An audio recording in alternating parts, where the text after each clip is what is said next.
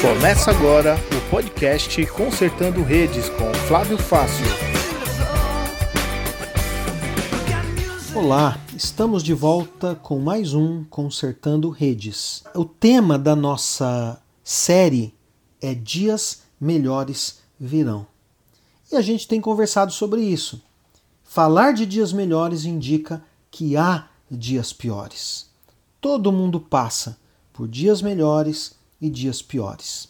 E no nosso programa anterior nós conversamos o seguinte: que quando nossos dias são piores, o que nós devemos fazer é olhar para Deus.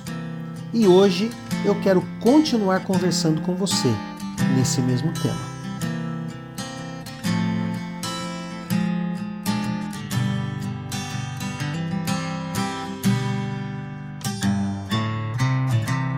Mesmo que eu passe pelo vale, ainda que eu ande só,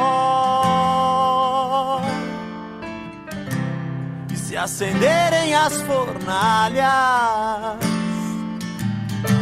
eu sei em quem confio. Eu sei em quem confio. Olhando para a vida de Davi, nós temos aprendido que dias melhores virão. Mas já aprendemos o que Deus está fazendo nos nossos dias piores. E agora estamos aprendendo o que nós devemos fazer quando os nossos dias são piores. Em primeiro lugar, devemos olhar para Deus. Mas nos nossos dias piores, nós também devemos olhar para o passado. Davi olha para o seu passado e o que ele vê? Ele vê Deus. Ele vê o livramento de Deus em muitas ocasiões. E isso faz com que Davi continue confiando em Deus. Preste atenção. Lembrar aquilo que Deus já fez aumenta a nossa fé. Em 1 Samuel 17, 37, quando Davi é, está contando ali que Deus o livrou do leão e do urso. Ele diz: O Senhor me salvou no passado. Qual que é a conclusão dele? O Senhor vai continuar me salvando hoje. No capítulo 19 tem uma, uma história bem interessante em que Davi está escondido na casa dos profetas e Saul vai lá para prender Davi. O texto diz que Deus não deixou. No capítulo 23, versículo 14, Deus não entregou Davi a Saul. Deus não permite naquela ocasião que Saul consiga prender Davi. No capítulo 30, nós vemos que no momento em que Davi poderia desanimar, no momento em que Davi poderia ficar muito desanimado, o Senhor lhe deu coragem. Quer ver? Eu vou comentar com você esse texto porque ele é muito interessante. Na guerra contra os Amalequitas, no 1 Samuel capítulo 30, diz assim: Dois dias depois, Davi e seus homens chegaram a Ziclag, a sua cidade.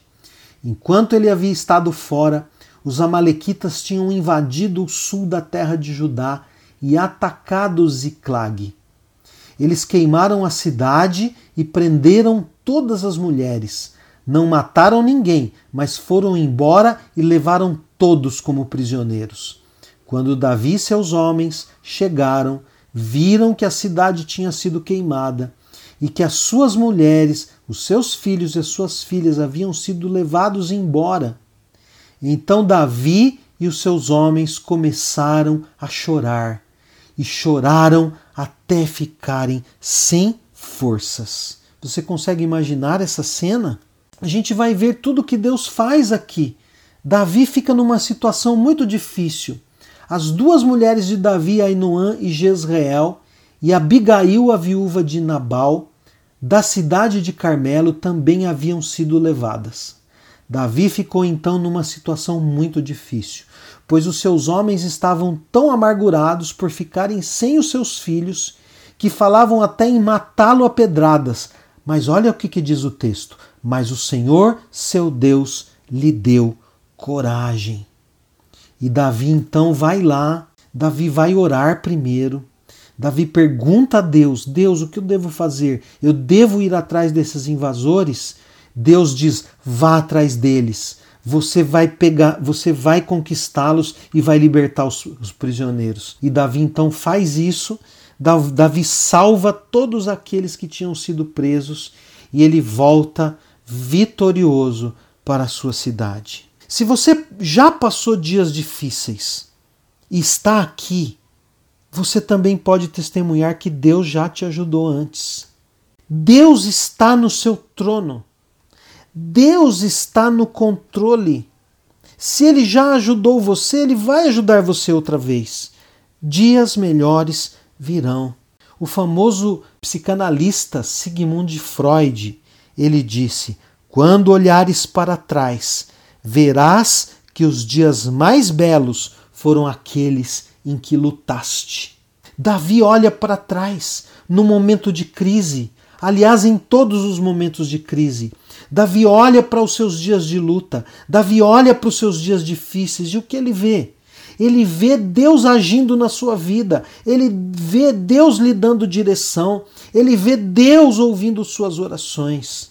E você que está me ouvindo, você também pode ver isso e ter esperança. Dias melhores virão. Mas esta série não acabou ainda. Eu aguardo você no nosso próximo podcast. Todo nome.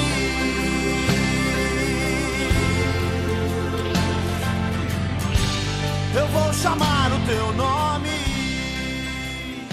Este podcast foi um oferecimento de Igreja Presbiteriana Independente de Vila Palmeiras. Para mais informações, acesse facebook.com/ipivp.